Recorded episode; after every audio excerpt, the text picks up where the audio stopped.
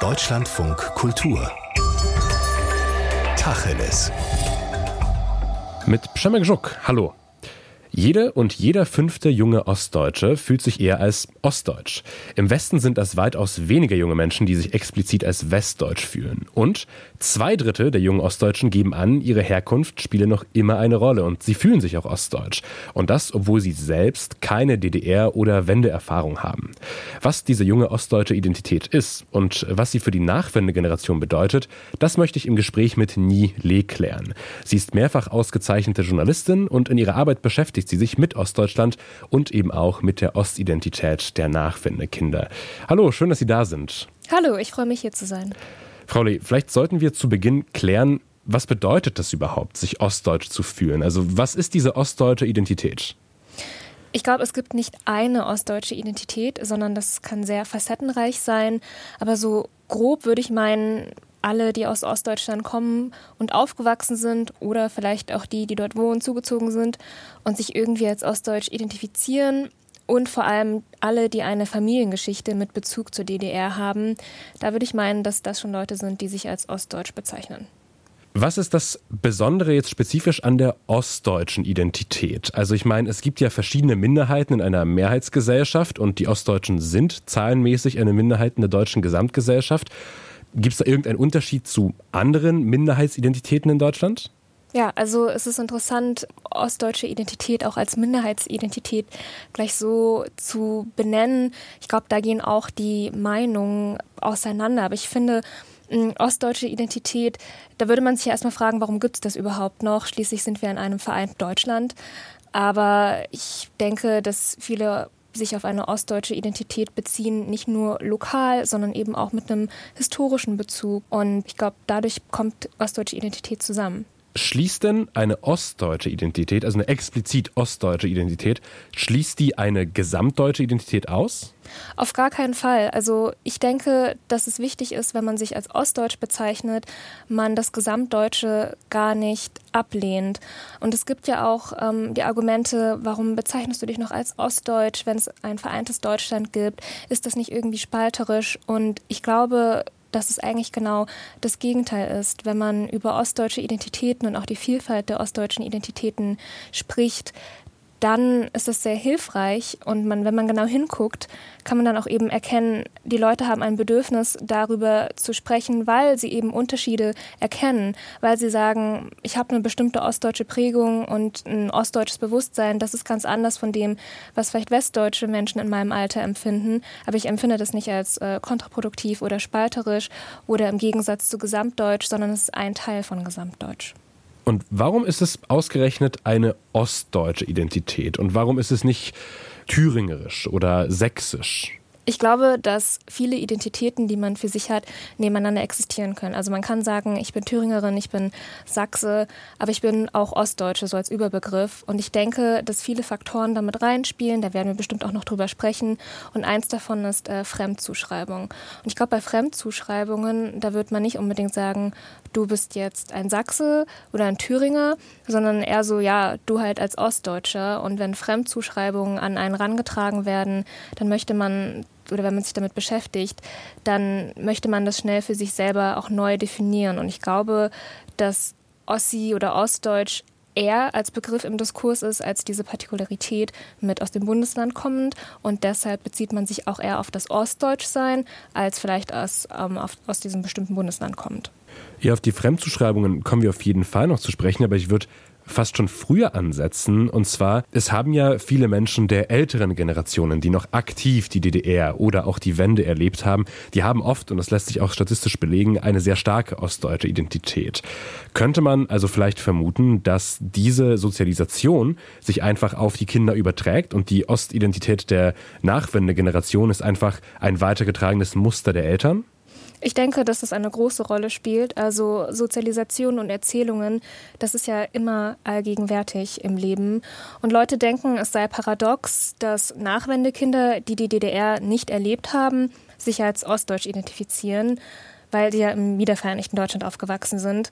Aber es gibt ja dieses Umfeld, wie Sie auch gerade angesprochen haben, die Eltern, Freunde, andere Generationen in der Familie, die die DDR erlebt haben und diese Erinnerungen und auch Erfahrungen, die sind für diese Menschen ja nicht gelöscht. Nur weil es dann die DDR nicht mehr gab, heißt es ja nicht, dass all das, was einem so geprägt hat in der DDR, auf einmal weg ist. Also auf einmal weg aus dem Gedächtnis, aus dem kollektiven Gedächtnis. Und weil man darüber spricht und weil das einfach ein großer Bestandteil des Lebens ist, glaube ich, dass das auch immer wieder so weitergetragen wird. Und deshalb glaube ich auch, dass das so ein großer Faktor ist, dass ähm, Generationen, die auch nach den Nachwendekindern kommen und noch kommen werden, dass die wahrscheinlich auch eine Art Ostbewusstsein entwickeln werden, weil diese Erzählungen familiär, historisch, die sind ja nicht ausgelöscht.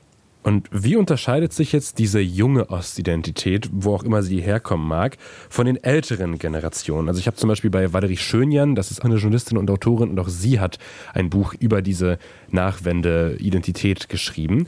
Und sie vergleicht das mit den Wendekindern, also Menschen, die zum Beispiel in den 70ern geboren sind und jugendlich waren, als die Mauer gefallen ist, es auf jeden Fall bewusst erlebt haben.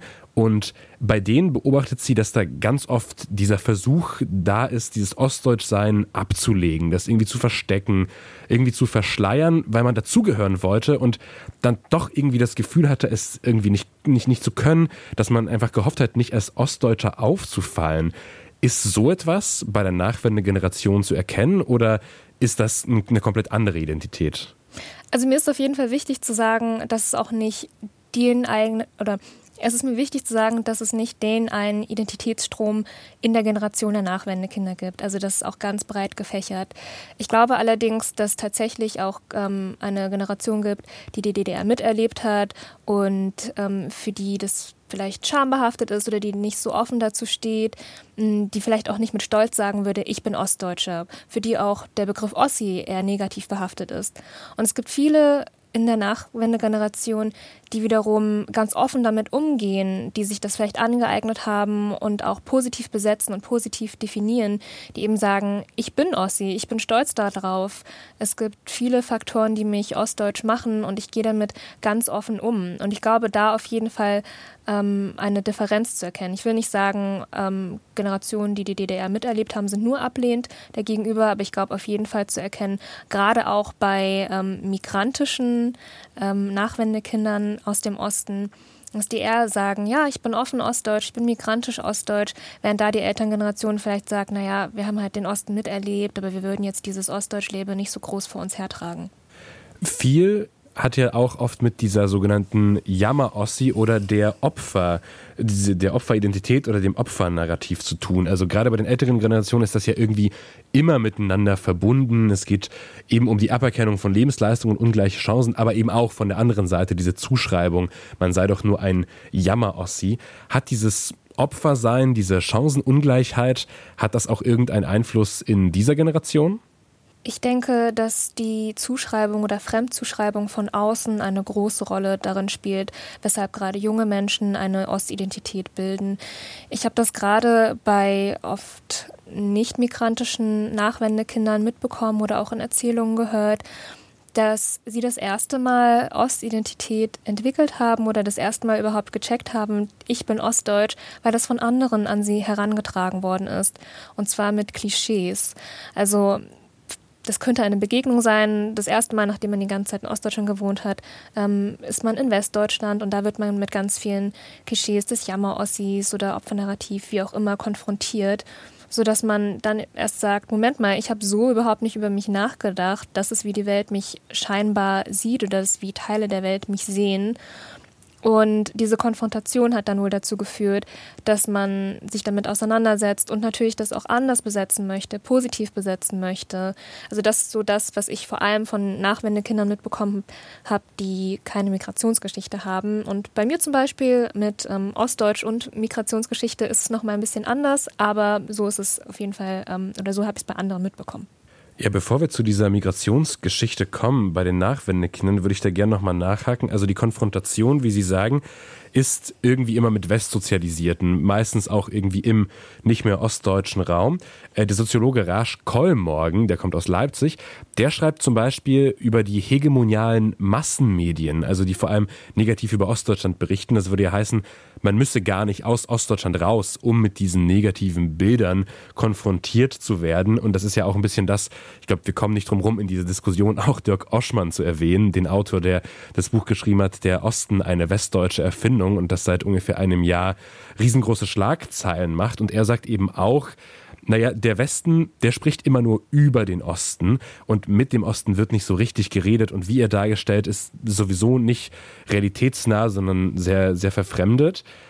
Ist also diese Konfrontation gar nicht nötig, weil es die Medien praktisch schon für einen übernehmen oder reicht das nicht? Muss man wirklich, so wie das auch die AutorInnen oft selber schildern, muss man einfach persönlich diese Konfrontation erlebt haben? Es gibt ja auf jeden Fall mediale Klischees, also Jammer-Ossis, Ossis nur als Arbeitslose, Ostdeutsche als pöbelnde Menschen, als Rechtsradikale. Und ich glaube, in den letzten Jahren, in den letzten fünf Jahren mindestens, hat sich das so ein bisschen gedreht, dass es im Diskurs immer mehr auch ostdeutsche Stimmen gibt, junge ostdeutsche Stimmen gibt, die eben sagen, ähm, wir wehren uns dagegen oder für uns ist wichtig, ostdeutsches Image oder Ostdeutschsein selbst zu besetzen, selbst zu definieren. Ja. Sie haben jetzt mehrfach migrantisch und nicht migrantisch angesprochen. Das heißt, die ostdeutsche oder die junge ostdeutsche Identität, diese Nachwendeidentität, ist das etwas Exklusives, also was vielleicht auch verschieden ausgeprägt ist, ob man jetzt migrantisch oder nicht migrantisch ist oder ganz im Gegenteil vielleicht nur bei nicht migrantischen Menschen vorhanden ist, weil es eben das erste Mal für sie äh, eine Konfrontation bedeutet, ich bin auf einmal selbst die Minderheit. Also es gibt auf jeden Fall ein ganz breites Spektrum an Ostidentitäten, auch unter den Nachwendekindern. Also das, was ich eben angesprochen habe mit Ostidentität, entwickelt sich durch Fremdzuschreibungen, meist durch Westdeutsche oder in westdeutschen Räumen. Das kann ich gut nachvollziehen, aber bei mir war es zum Beispiel ganz anders, dass ich meine Ostidentität ausgeprägt habe, weil ähm, die Migrationsgeschichte meiner Eltern ähm, speziell ostdeutsch ist. Also meine Eltern sind als Vertragsarbeiter aus Vietnam in die DDR gekommen und ich weiß, dass das dezidiert ostdeutsche Geschichte ist, weil es ein ähm, DDR-Abkommen war mit ähm, sozialistischen Bruderstaaten. Sowas gab es in der Bundesrepublik ähm, mit Vietnam, mit den sozialistischen Staaten natürlich gar nicht. Meine Eltern wären nie in die Bundesrepublik gekommen und so hat sich mein, meine ostdeutsche, meine migrantisch-ostdeutsche Identität ausgeprägt und ich weiß, dass es bei vielen anderen auch so ist, wo die Eltern als VertragsarbeiterInnen in die DDR gekommen sind.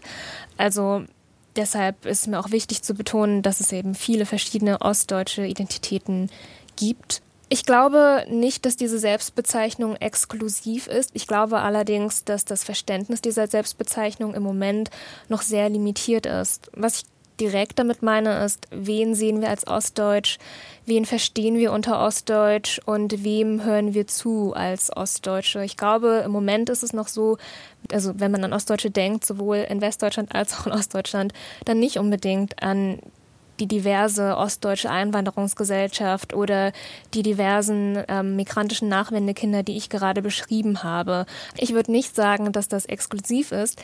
Ich würde allerdings sagen, dass unser Verständnis von wer kann ostdeutsch sein und wer ist ostdeutsch und wer gehört zur ostdeutschen Geschichte, dass das im Moment noch relativ exklusiv und sehr schmal ist. Sie hören Deutschlandfunk Kultur und in Tacheles spreche ich gerade mit der Journalistin Nile über die Ostidentität junger Menschen, die nach der Wende geboren sind. Und jetzt sprechen wir irgendwie schon eine Viertelstunde über diese Ostidentität. Und wir haben am Anfang schon erwähnt, es gibt Menschen, die, die sprechen immer wieder an, das gibt's doch alles gar nicht. Das ist doch eigentlich schon egal. Führt also vielleicht eben genau dieser Diskurs dazu, was vielleicht diese Menschen eben nicht wollen, also dass der Osten wieder als homogener Block begriffen wird, weil eben diese Ostidentität irgendwie wieder in den Mittelpunkt gerät? Man hört immer wieder, warum sollte man im vereinten Deutschland noch davon sprechen und ist es nicht auch irgendwie schlecht, dass man von den Ostdeutschen spricht, wenn es gar nicht den Osten gibt. Ich kann das alles gut nachvollziehen, aber ich kann es genauso gut nachvollziehen, warum Menschen sich als Ostdeutsch bezeichnen, das auch stolz nutzen oder warum sie sich als Ossi bezeichnen möchten. Denn ich würde sagen, es gibt einen großen Redebedarf dazu. Und wenn man jetzt sagt, hey, es reicht jetzt, darüber zu sprechen oder das ähm, sollte hinter uns gelassen werden, dann geht ja dieser Redebedarf, also der verschwindet ja nicht. Und dieses Bedürfnis nach Geschichten erzählen, nach Repräsentation von Geschichten, vielleicht auch das Bedürfnis, Klischees etwas entgegenzusetzen oder zumindest Sachverhalte differenzierter zu sehen. Wenn wir jetzt all das ähm, negieren und sagen, ja, im vereinten Deutschland sollte man das nicht mehr ansprechen, dann führt es, glaube ich, viel mehr noch zu Frust. Wenn über diese Identität gesprochen wird, heißt das, dass möglicherweise aber genau dann nicht über andere Probleme gesprochen wird? Also wenn sich der Diskurs jetzt bei dieser Identität aufhält, kann es sein, dass dann offensichtliche strukturelle Probleme, die es noch gibt, die Unterschiede in sei es Vermögen, sei es Rente, sei es Lohn, dass die dann gar nicht mehr zur Sprache kommen, weil der Diskurs sich zu sehr auf diese Identitäten beschränkt? Ja, also ich glaube, wenn wir über Ostdeutschland sprechen oder ostdeutsche Identität, dann können wir nie nur um Identität kreisen. Das glaube ich übrigens auch bei allen anderen Identitäten. Also ich finde, dass das ein guter Startpunkt ist, zu sagen, ostdeutsche Identität gibt es und ähm, das und das macht es für mich aus. Aber es darf wirklich nur ein Startpunkt sein. Es darf nicht nur um emotionale Befindlichkeiten gehen, meiner Meinung nach, um zu sagen, ja, bitte erkennt doch unsere Identität an, sondern es sollte ein Startpunkt sein, um eben über strukturelle Probleme zu sprechen, um über ähm, vielleicht auch historische Aufarbeitung zu sprechen, aber nie nur um zu sagen, ja, bitte erkennt mich doch als Ossi an, sprecht über Identität und das war's. Es gibt ja Ostdeutsche, die sagen, sie werden genauso diskriminiert wie schwarz oder asiatisch gelesene Menschen. Und da gibt es auch Forderungen, dass man bestimmte Begriffe oder bestimmte Methoden aus der Antirassismusforschung benutzen sollte. Braucht es die? Sollte man sich dem von der Seite nähern? Das ist ein sehr wichtiges Thema, ein mir sehr wichtiges Thema, denn ich möchte von, von weg sagen, Ostdeutsche ohne Migrationsgeschichte haben Abwertungs- und auch Ausgrenzungserfahrungen gemacht. Aber ich halte nichts davon, das mit Rassismus gleichzusetzen oder das als Rassismus von Westdeutschen gegen Ostdeutsche zu bezeichnen, denn da gibt es verschiedene Probleme, die drinstecken. Wenn man so argumentiert, dann homogenisiert man Ostdeutsche. Man hat dann so ein ganz bestimmtes Bild im Kopf, der weiße Ossi unterdrückt vom Wessi. Und das blendet migrantische Ostdeutsche aus, die Rassismus von Westdeutschen und von Ostdeutschen erfahren. Und deswegen bin ich auch dagegen, wenn man Ostdeutsche ohne Migrationsgeschichte als Migranten bezeichnet, denn das macht eben die Migranten in Ostdeutschland unsichtbar. Also ich finde, das Ziel sollte es ja sein, übersehene Lebensrealitäten irgendwie sichtbar zu machen. Das heißt aber nicht, dass man das dann auf dem Rücken existierender, marginalisierter Gruppen machen sollte. Und ich finde, es ist viel sinnvoller, Denkweisen zu finden, Räume aufzumachen, wo vielleicht diese Abwertungserfahrungen nebeneinander existieren können. Aber ich finde es nicht gut, da irgendwie so eine Opferkonkurrenz einzutreten oder vielleicht auch zu sagen, unseres ist das Allerschlimmste, wir Ossis, die halt Rassismus erfahren, weil da eben so viele Problematiken drin stecken. Jetzt gehe ich vielleicht direkt in diese Opferkonkurrenz rein, aber ich finde, wenn Sie jetzt sagen, man, man sollte das nicht gleichsetzen, zum Beispiel die Erfahrung von, äh, also die, äh, die Abgrenzungs- oder Ausgrenzungserfahrung von nicht-migrantischen Ostdeutschen.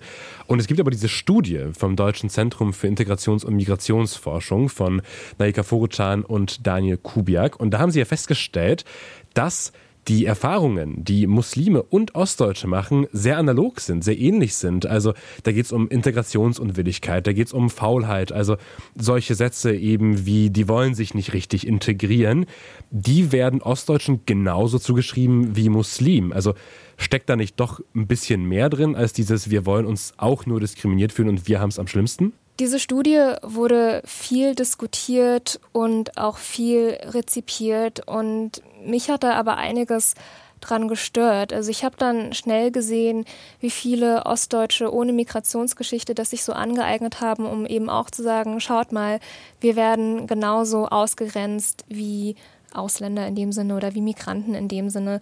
Und das führt eben meiner Meinung nach zu so einer Dichotomie, also zwischen Ausländern und Ostdeutschen. Oder aber man hat drei Gruppen, die Westdeutschen, die weißen Ostdeutschen und Ausländer Migranten.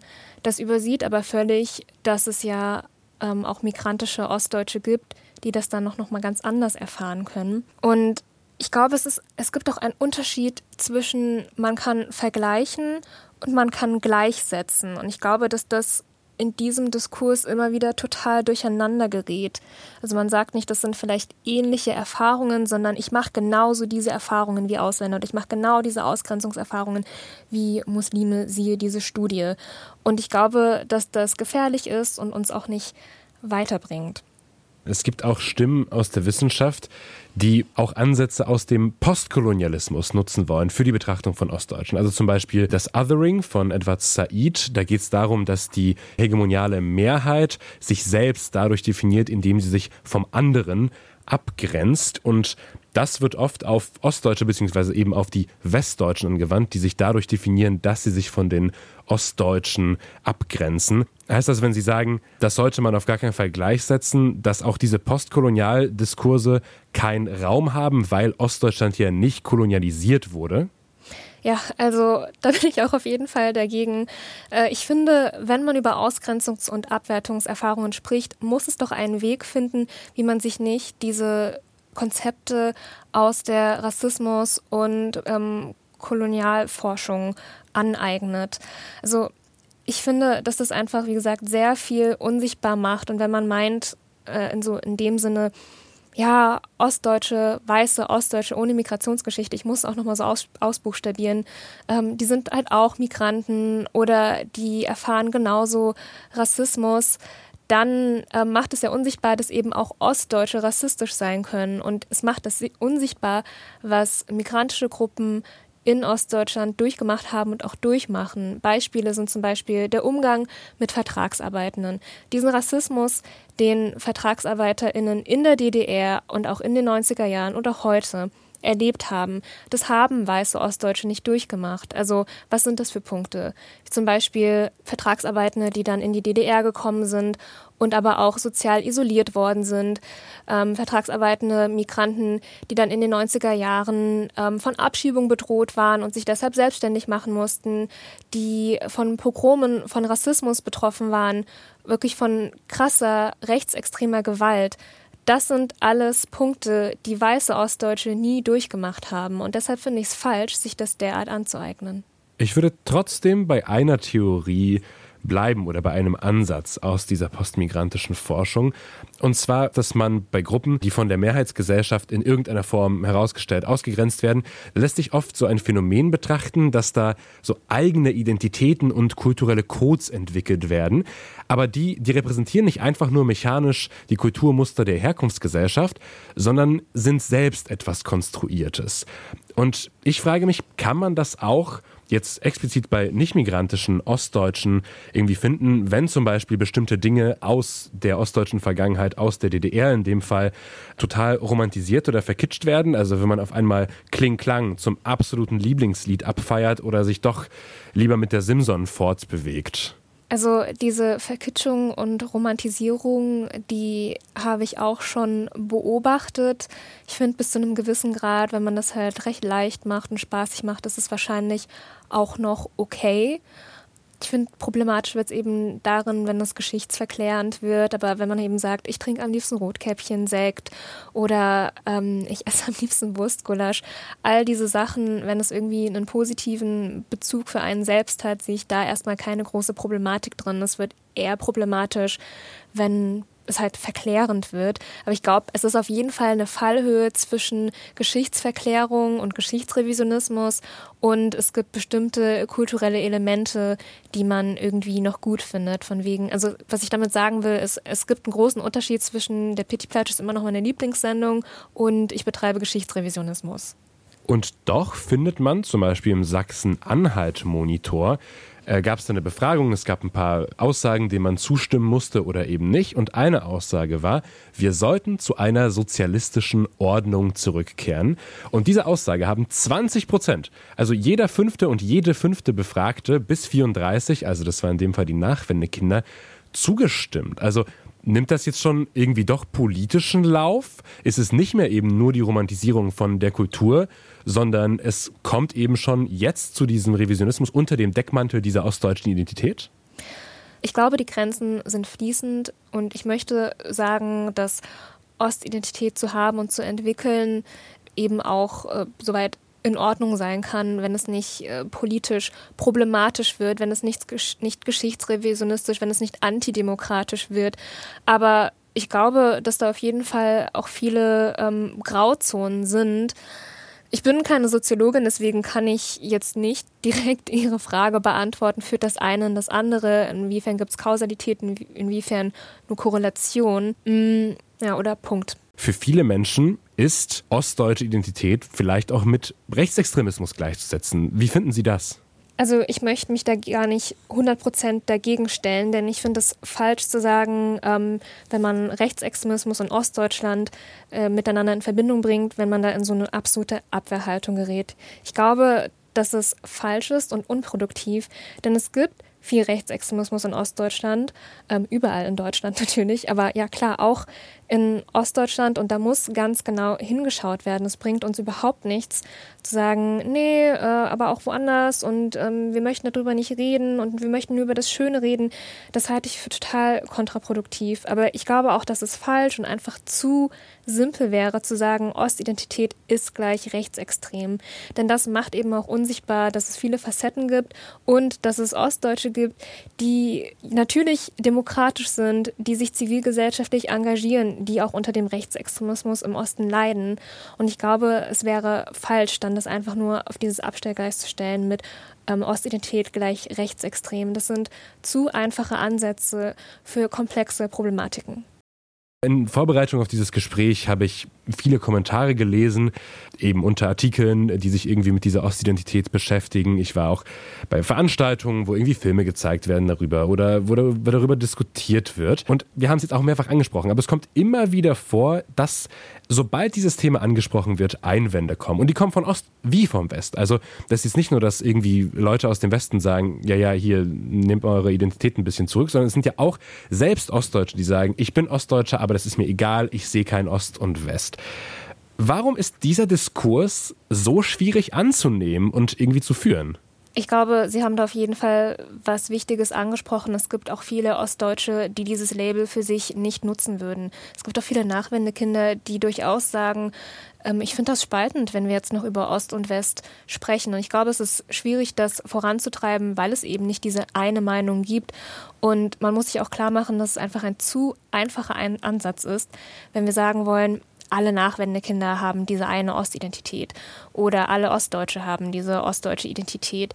Denn das mag historische Gründe, persönliche Gründe haben, wenn Menschen eben auch sagen, ich möchte es hinter mir lassen, ich habe da keinen Redebedarf, es gibt für mich keine Geschichten, die da noch weiter erzählt werden müssen. Und andere sprechen eben total im Gegenteil und sagen dann, ähm, mir ist aber ganz wichtig, weil ich da ganz viele Leerstellen sehe und ähm, ich würde mich da eher zur zweiteren Gruppe hinzufügen, weil ich eben auch denke, es geht um Geschichtserzählung, es geht um Narrative. Viele Erzählungen im gesamtdeutschen Verständnis sind eben dezidiert westdeutsch.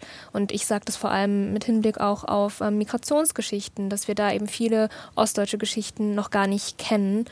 Und da sage ich eben, ja, ich möchte das eben pushen oder dass darüber gesprochen wird. Aber genauso gibt es dann eben viele, die sagen, ich möchte das nicht, ich sehe da nichts oder ich möchte das hinter mir lassen. Und ich glaube, weil das eben so heterogen ist, kann man nicht sagen, alle voran im Diskurs, weil alle eben nicht eine Meinung haben. Sie haben ganz am Anfang gesagt, es werden Generationen kommen, nach den Nachwendekindern, also noch jüngere Generation.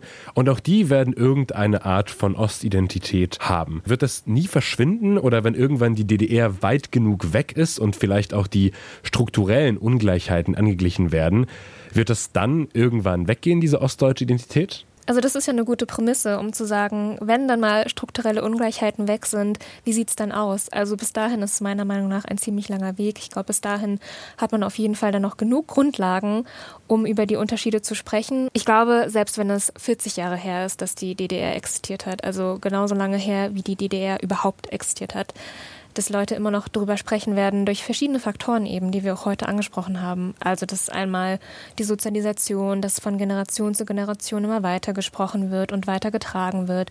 Dann sind es Strukturunterschiede, die Menschen eben immer noch spüren. Dann sind es auch Fremdzuschreibungen. Wenn all das nicht aufhört, dann wird es immer noch genug Gründe geben, um Ostidentität zu entwickeln um zu sagen, das spielt für mich heute immer noch eine Rolle und ich sehe das im Moment überhaupt nicht so, dass diese Faktoren ausgelöscht werden und genau deshalb werden auch die nächsten Generationen noch Ostidentität haben. Junge Menschen in Ostdeutschland fühlen sich auch mehr als 30 Jahre nach der deutschen Einheit oft noch explizit ostdeutsch. Warum das so ist und warum das besonders für migrantische Personen problematisch sein kann, darüber habe ich gesprochen mit Nile. Vielen Dank. Vielen Dank.